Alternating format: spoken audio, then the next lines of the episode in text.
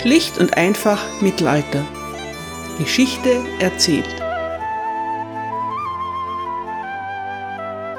Hallo meine Lieben und herzlich willkommen zu Teil 2 England im Spätmittelalter, Folge 7. Die Ehe zwischen Edward I. und Eleonore von Kastilien gilt als eine der großen Romanzen des englischen Mittelalters. Das Paar trennt sich nur, wenn Edward in den Kampf zieht oder Eleanor sich ins Wochenbett begibt. Von Edward I. sind auch keine Affären oder unehelichen Kinder bekannt. Nach dem Tod seiner geliebten Frau lässt der gramgebeugte Edward zwölf legendäre Monumente errichten. Heute geht es um Eleonore von Kastilien, eine Liebesehe. Ich habe mit dem Titel der heutigen Folge lange gehadert. Der Ausdruck Liebesehe ist nicht ganz korrekt. Die Verbindung ist das Ergebnis einer Vereinbarung zwischen Edwards Vater und Eleanors Stiefbruder. Die blutjungen Brautleute lernen einander erst wenige Tage vor der Hochzeit kennen. Ich stelle mir trotzdem gerne vor, dass die beiden Teenager sich auf den ersten Blick heftig ineinander verlieben. Manchmal brauche ich etwas Romantik neben den vielen abgetrennten Köpfen und all den Schlachten. Eleanor ist ohne Zweifel Edwards große Liebe. Der Titel bleibt. Eleonore von Kastilien wird im Jahr 1242 in Burgos geboren, der Hauptstadt des spanischen Königreichs Kastilien. Sie ist die Tochter von König Ferdinand III. und seiner zweiten Frau, Königin Jeanne. Ich hatte an dieser Stelle zwei lange Absätze über Eleonors noble Vorfahren. Schweren Herzens habe ich sie gestrichen. Mittelalterliche Stammbäume sind ein wahrer Albtraum. In einem Podcast kann man ihnen unmöglich folgen. Zwei Dinge scheinen mir aber bedeutsam. Erstens, Eleanor stammt aus höchstem europäischen Adel. Sie ist seit langer Zeit, seit Mathilda von Schottland, die erste Prinzessin, die Königin von England wird. Zweitens, Eleanor hat ihren Namen von ihrer Urgroßmutter Eleonore von England. Eleonore von England ist eine Tochter von Henry II. und Eleonore von Aquitanien. Die Brautleute sind miteinander verwandt. Eleanors Urgroßmutter ist eine Schwester von Edwards Großvater, König John. Eleanors Vater, Ferdinand III., hat zunächst gar keinen Anspruch auf eine Krone. Eine Reihe von Todesfällen machen ihn unerwartet zum Herrscher über gleich zwei Königreiche, Kastilien und Leon. Ferdinand ist ein mächtiger Mann und ständig damit beschäftigt, sein Reich zu erweitern. Außerdem treibt er die Reconquista voran, die Reconquista ist die Rückeroberung spanischer Gebiete von den Arabern. Unter anderem erobert König Ferdinand Cordoba und Sevilla. Neben Kastilien verbleiben in Spanien nur Aragon, Navarra und Granada als unabhängige Königreiche. Granada ist damit der letzte muslimische Stützpunkt in Spanien. Nach Ferdinands Tod folgt ihm sein ehrgeiziger Sohn Alfonso X. nach. Alfonso ist wild entschlossen, jeden noch so schwachen Anspruch auf benachbarte Gebiete geltend zu machen. Er denkt daran, seine Schwester Eleanor mit dem König von Navarra zu verheiraten. Dann aber ergibt sich eine noch bessere Partie für das junge Mädchen. Alfonso beansprucht die Gascogne für sich. Er erklärt, sie wäre Teil der Mitgift seiner Urgroßmutter Eleonore von England gewesen. Dass er sich damit durchsetzen kann, glaubt der junge König selbst nicht. Aber auch eine absurde Forderung kann eine gute Verhandlungsbasis sein. Im Fall der Gascogne führt sie zu einer Brautwerbung.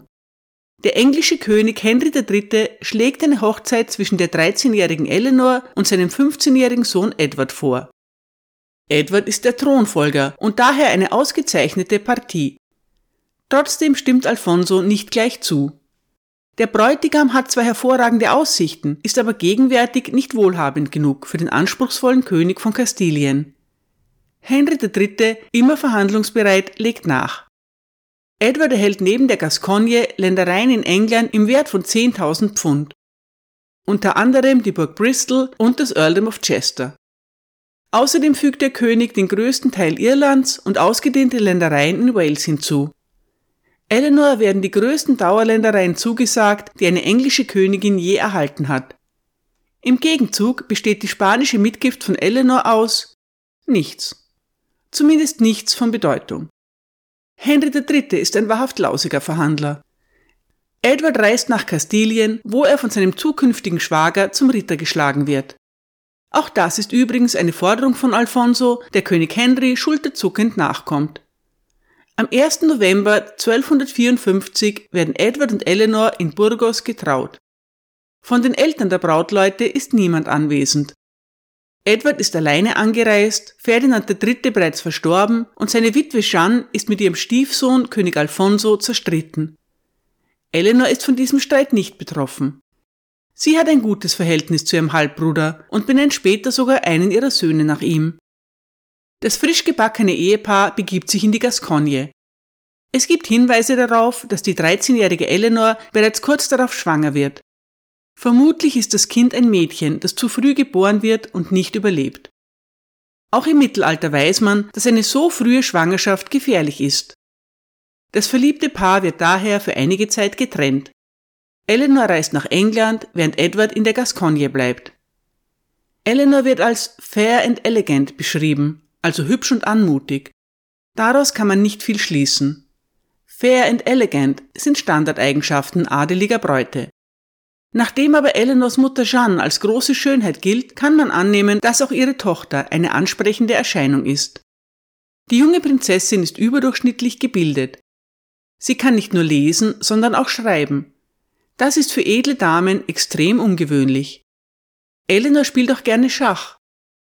Am kastilischen Hof werden Bildung, Kultur und Unterhaltung großgeschrieben.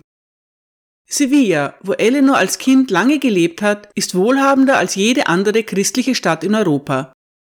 Dort finden sich Paläste, Türme, prächtige Häuser, ein funktionstüchtiger römischer Aquädukt sowie ausgedehnte Lagerhäuser. Im 13. Jahrhundert wird in Sevilla der Alcázar fertiggestellt. Der Alcázar ist eine grandiose Palastanlage mit Gärten und Brunnen, die von einem goldenen Turm aus überwacht wird.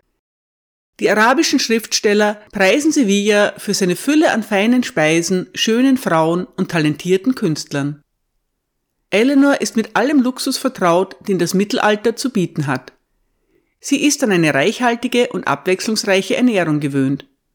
In Spanien wachsen Orangen, Zitronen, Feigen, Granatäpfel und edle Gewürze, wie zum Beispiel Safran. Der englische Hof wird sich anstrengen müssen, wenn er seine zukünftige Königin beeindrucken will. Henry III. tut, was er kann. Er heißt seine Schwiegertochter herzlich willkommen. Es wird ein großes Fest veranstaltet, mit Brunnen, in denen Wein sprudelt und Umzügen durch festlich erleuchtete Straßen. Auch für den Komfort der Prinzessin wird gesorgt. Eleanor kommt aus einem Land mit viel Sonnenschein. Es ist zu befürchten, dass sie die feuchte englische Kälte zu schaffen machen wird. Daher werden ihre Räume mit verglasten Fenstern, dicken Holzböden und einer großen Anzahl von Wandteppichen ausgestattet. Immer noch nicht ganz der gewohnte Luxus des Alcazar, aber eine nette Geste. Anfänglich hat Eleanor es in England nicht leicht. Die Edelleute sind über eine weitere ausländische Prinzessin nicht sehr erfreut. Sie haben mit Eleanors Schwiegermutter und deren zahlreichen Onkeln aus Savoyen schlechte Erfahrungen gemacht. Viele von ihnen fürchten, dass nun eine weitere Welle karrieresüchtiger Ausländer England überfluten wird. Als Eleanor 16 Jahre alt ist, beginnt der Aufstand, der zum Zweiten Krieg der Barone führt. Die Unruhen dauern sieben Jahre lang an. Wo Eleanor sich aufhält, ist kaum dokumentiert. Die spärlichen Quellen weisen darauf hin, dass sie einige Zeit im Gefolge ihrer Schwiegermutter, der Königin, verbringt. Zumindest einmal begleitet sie einen Mann auf eine längere Reise in die Gascogne. Politisch eingebunden ist Eleanor nicht. Während Edward und König Henry einen ruhmlosen Feldzug in Wales führen, geht die Kronprinzessin jagen. In einem Dokument der Hofkanzlei wird festgehalten, dass sie ohne Genehmigung acht Hirschkühe erlegt. Unerlaubte Jagd in den Royal Forests ist eine ernste Sache. Eleanor wird allerdings begnadigt. König Henry hat wichtigere Probleme als die Wilderei seiner Schwiegertochter. In der Schlacht von Lewis werden seine Truppen schwer geschlagen. Die Rebellen unter der Führung von Simon de Montfort ergreifen die Macht. Die königliche Familie wird auseinandergerissen. Edward wird gefangen gehalten, König Henry muss mit de Montforts Hof durch England reisen und die Königin flieht nach Frankreich. Eleanor wird im Palast von Westminster untergebracht. Sie befindet sich in Gentile Custody. Gentile Custody könnte man mit komfortable Verwahrung übersetzen. Eleanor lebt in allen Ehren in Westminster, darf den Palast aber ohne Aufseher nicht verlassen. Die 23-jährige Prinzessin hat ihr zweites Kind dabei, eine Tochter namens Catherine. Außerdem ist sie wieder schwanger. Die kleine Catherine ist wahrscheinlich keine zwei Jahre alt, als sie während des Hausarrests stirbt. Einige Monate später bringt Eleanor wieder eine Tochter zur Welt. Das Baby, Joan, wird nicht älter als ein halbes Jahr. Simon de Montforts Herrschaft ist für Eleanor der Tiefpunkt ihres Lebens. Es handelt sich aber nur um ein Zwischenspiel. Nach einem Jahr kann Edward entkommen und die Rebellen bald darauf besiegen. Der Thronfolger und seine Frau sind wieder vereint, die Normalität kehrt zurück. Eleanor tut, was von ihr erwartet wird. Sie wird sofort wieder schwanger. Ihr viertes Kind, John, ist endlich der ersehnte Thronfolger. In London tanzen die Bürger vor Freude in den Straßen.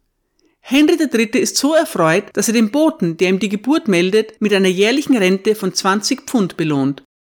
Der kleine John kommt genau zur rechten Zeit. Jetzt wird endlich alles wieder gut für den König und seine Familie. Edward beteiligt sich nun aktiv an der Regierung. Auch Eleanors Aktivitäten sind häufiger dokumentiert. Es sind vor allem geschäftliche Angelegenheiten. So ist Eleanor maßgeblich daran beteiligt, ihrem Schwager Edmund, dem designierten Earl of Lancaster, zu gewaltigen Ländereien zu verhelfen. Edmund wird einer der reichsten Magnaten von England. Eleanor kümmert sich aber auch um ihre eigenen Immobilien. Die Prinzessin ist keine Politikerin, aber dafür eine versierte Geschäftsfrau. Der Entwurf eines Briefes, der in ihrer eigenen Handschrift überliefert ist, zeigt ihre Kompetenz. Es geht um ein Herrenhaus, welches zuerst ihr und dann jemandem anderen zugesagt wird. Eleanor schreibt an ihren Schatzmeister John of London, Zitat, Eleanor, Gefährtin des Lord Edward, ihrem loyalen und treuen Sir John of London, Gesundheit und Liebe. Wisse, dass unser Herr der König uns neulich auf Bitten von Sir Roger de Leyburn das Herrenhaus von Barwick gegeben hat. Weil es aber zur Vormundschaft von Cantilupe gehört, hat mein Herr es einem anderen gegeben, so dass nichts davon jetzt uns gegeben wird. Aber es gibt ein anderes Herrenhaus in der Nähe der Grafschaft Somerset, das in der Stadt Hazelbury liegt und das Sir William le Marshal gehörte, der tot ist und der es direkt vom König gehalten hatte. Wir möchten, dass ihr Sir John de Kirkby fragt, ob uns die Kuratell für dieses Herrenhaus gewährt wird, und wenn dies nicht der Fall ist, sollt ihr Sir Roger Leyburn und den Bischof von Bath in unserem Namen bitten, dass sie unseren Lord, den König, bitten, uns das Herrenhaus bis zur Volljährigkeit des Erben von Sir William zu gewähren. Und wenn es bereits besetzt ist, gibt es in der Grafschaft Dorset ein weiteres Herrenhaus namens Tarrant, das dem verstorbenen Sir William de Keynes gehörte, der es direkt vom König hielt.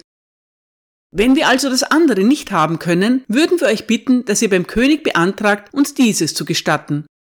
Das Herrenhaus von Hazelbury ist weniger wert. Und wenn nichts möglich ist, erwähnt gegenüber Sir Roger, dass uns das Herrenhaus von Barwick, das der König uns auf seinen Vorschlag hin gegeben hat, weggenommen wurde. Denn das wird uns tendenziell weniger habgierig erscheinen lassen. Sagt dasselbe zum Bischof von Bath.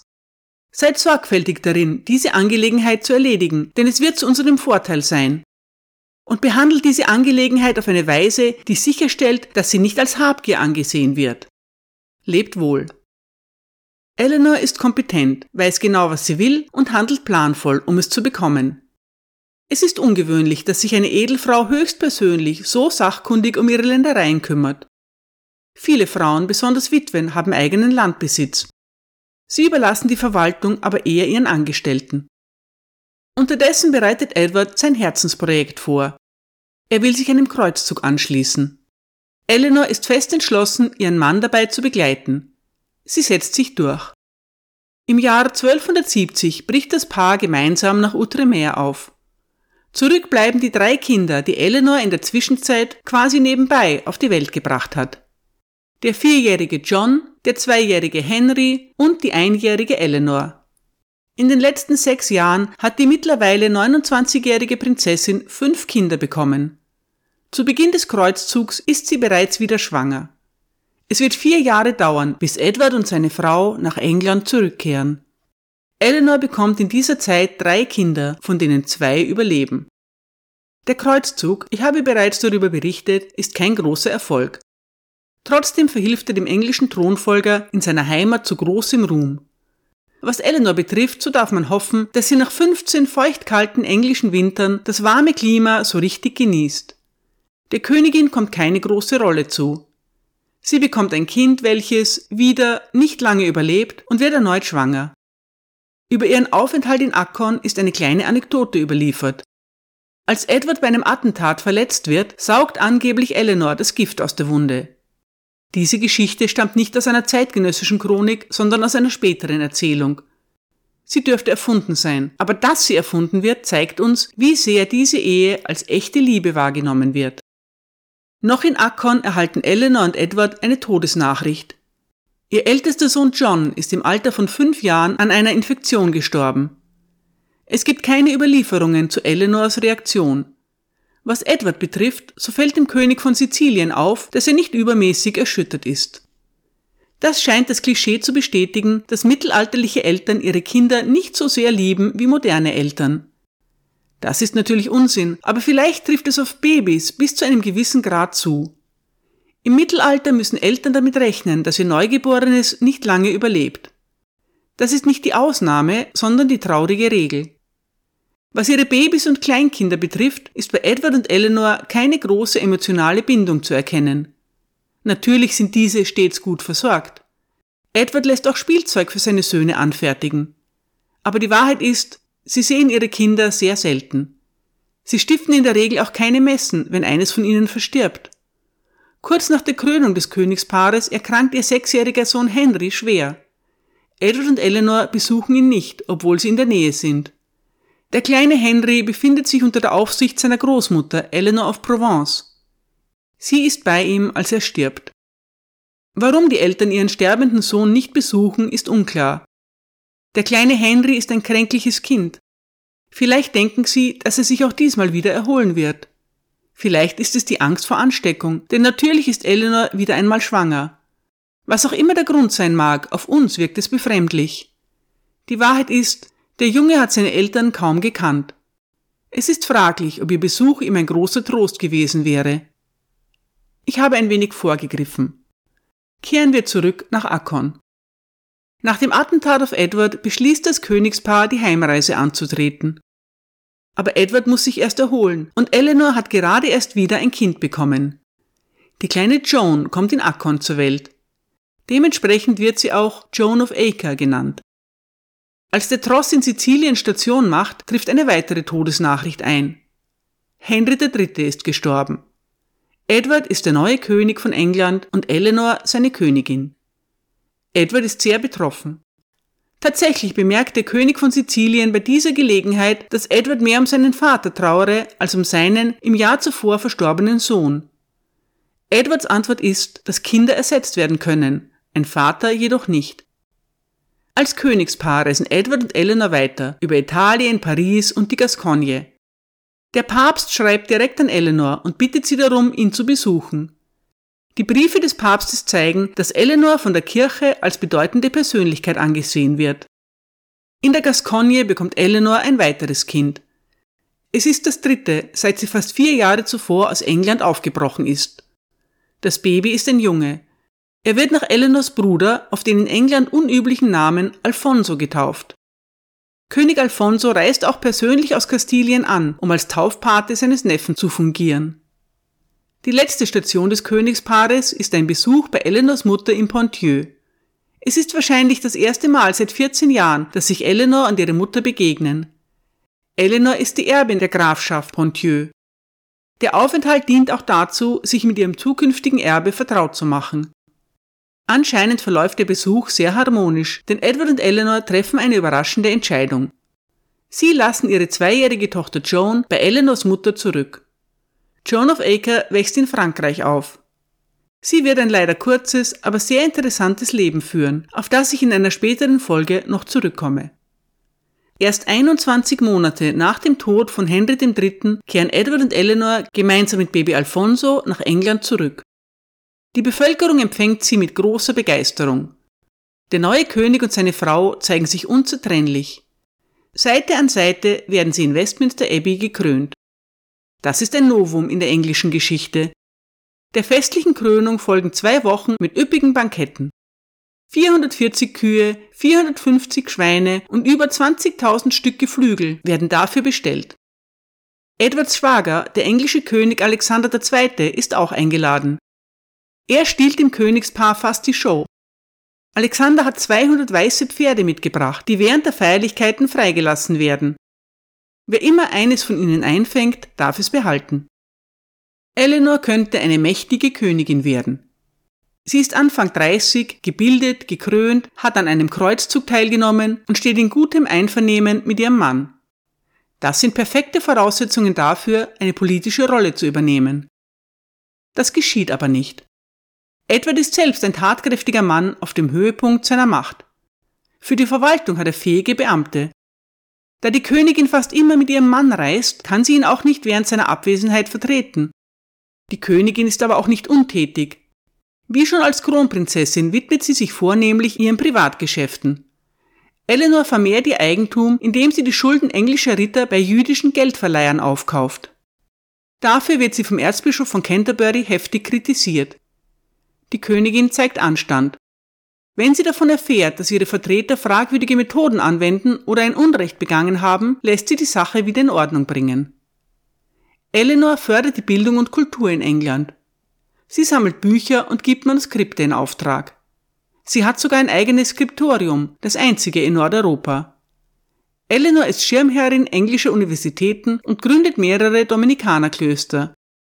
Sie ist großzügig bei der Verteilung von Almosen. Alles so, wie man es sich von einer vorbildlichen Königin erwartet. Überall, wo Eleanor länger verweilt, werden Teppiche aufgehängt, Glasfenster eingebaut und die Dächer mit Blech verstärkt. Die Königin kauft Jahr für Jahr viele Teppiche, Kerzen, Gläser und Spiegel, um ihre Unterkünfte behaglicher zu gestalten. Sie versucht zumindest, einen Teil der Annehmlichkeiten, die sie aus ihrer Jugend in Spanien kennt, in England zu etablieren. Ihre Köche kochen mit Olivenöl und ordern massenweise Käse aus Frankreich. Eleanor gelingt es leider nicht, die englische Küche nachhaltig zu verbessern, aber sie gibt zumindest ihrem Hof ein mediterranes Flair. Was das Königspaar gemeinsam hat, ist die Liebe zur Jagd. Edward ist ein renommierter Falkner und Eleanor züchtet Jagdhunde. Es ist nicht nur die reine Idylle. Eleanor hat den Ruf, aufbrausend und stur zu sein. Solche Vorwürfe sind mit Vorsicht zu genießen. Tüchtige Frauen, die ihre Interessen durchsetzen, gelten im Mittelalter schnell als rechthaberische Furien. Eigentlich ist das bis heute so. Die Königin ist eine Frau, deren Wünschen man sich besser nicht widersetzt, wie zahlreiche Beispiele belegen. So schreibt Erzbischof Peacham an ein Kloster, das eine von Eleanor empfohlene Dame nicht aufnehmen will, Zitat, wenn ihr wisst, was gut für euch ist, werdet ihr sie einlassen. Der Prior von Deerhurst sieht sich gezwungen, einen neu ernannten Kaplan zu entlassen und ihn auf Anraten des Bischofs von Worcester, der wütende Briefe der Königin erhalten hat, durch Eleanors Kandidaten zu ersetzen.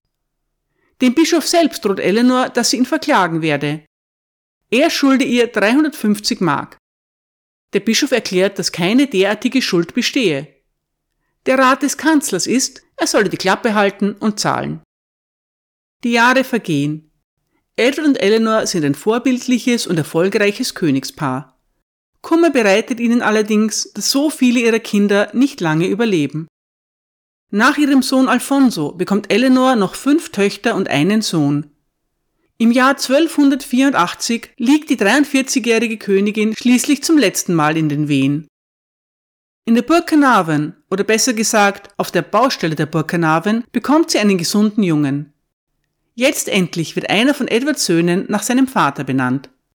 Das Baby ist Edward of Carnarvon. Er kommt, wir werden noch viel darüber hören, gar nicht nach seinem Vater. Zeit, Bilanz zu ziehen. Baby Edward ist das 16. Kind seiner Eltern. Von den fünf Söhnen leben nur noch er und der zehnjährige Alfonso. Von den elf Töchtern haben immerhin fünf überlebt. Eleanor, Joan, Margaret, Mary und Elizabeth. Wie schon erwähnt, ist Eleanor meist von ihren Kindern getrennt. Das bedeutet aber nicht, dass sie sich nicht um sie kümmert. Besonders die Erziehung der Mädchen liegt ihr am Herzen. Sie hat selbst eine gute Bildung genossen und ermöglicht das auch ihren Töchtern. Sie bestellt Schreibtafeln für die Mädchen und lässt eigene Lehrbücher für sie herstellen. Als ihre Tochter Joan, die in Frankreich aufwächst, jung verheiratet werden soll, lässt Eleanor die Hochzeit verschieben. Vielleicht war ihre eigene frühe Ehe doch eine traumatische Erfahrung für die Königin. Als Edward of Carnarvon geboren wird, hat er wie gesagt noch einen überlebenden älteren Bruder, den zehnjährigen Alfonso. Der Thronfolger Alfonso ist der designierte Earl of Chester und der Liebling seiner Eltern. Da er auf dem Kreuzzug geboren wurde, war er länger als üblich in ihrer Obhut. Eleanor hat eine besonders enge Beziehung zu ihm.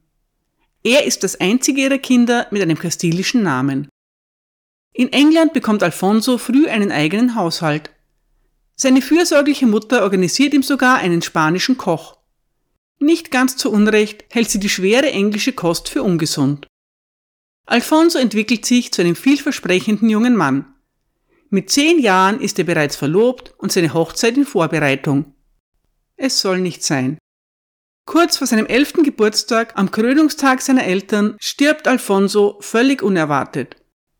Die Ursache seines Todes ist nicht überliefert. Edward und Eleanor sind schwer getroffen. Nicht nur persönlich, auch dynastisch ist das eine Katastrophe.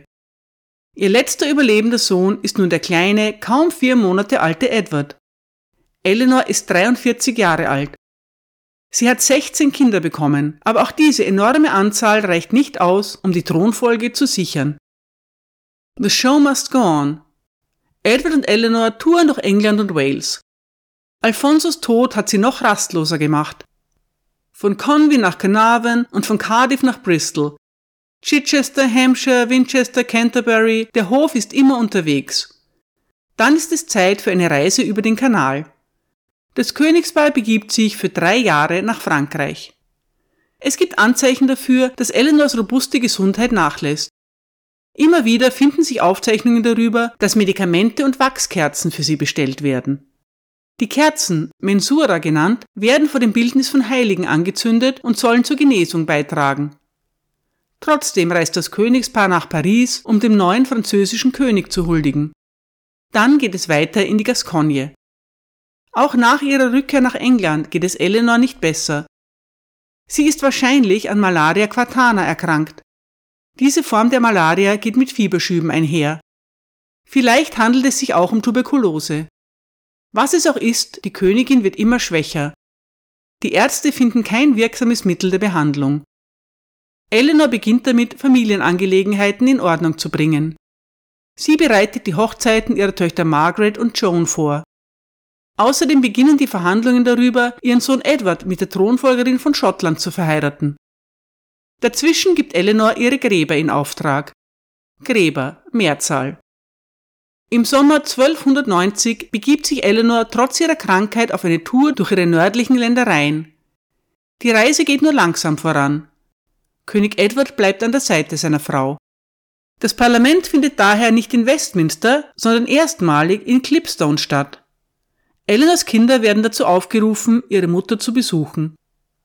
In dem Dorf Harby, in der Nähe von Nottingham, kann Eleanor nicht mehr weiter. Sie wird im Haus eines lokalen Kaufmanns untergebracht. Dort empfängt sie die Sakramente und richtet ihre letzten Bitten an Edward, der nicht von ihrer Seite weicht.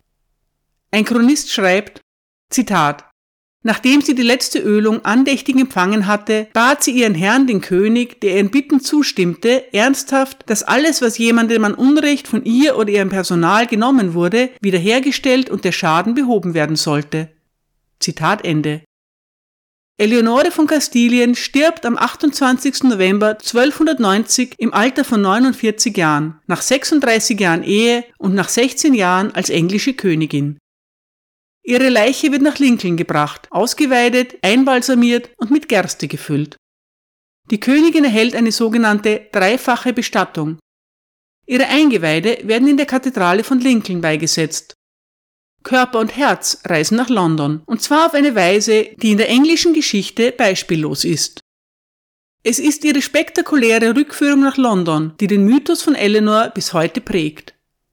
In einem 17-tägigen Trauerzug wird Eleanors Leichnam nach London gebracht.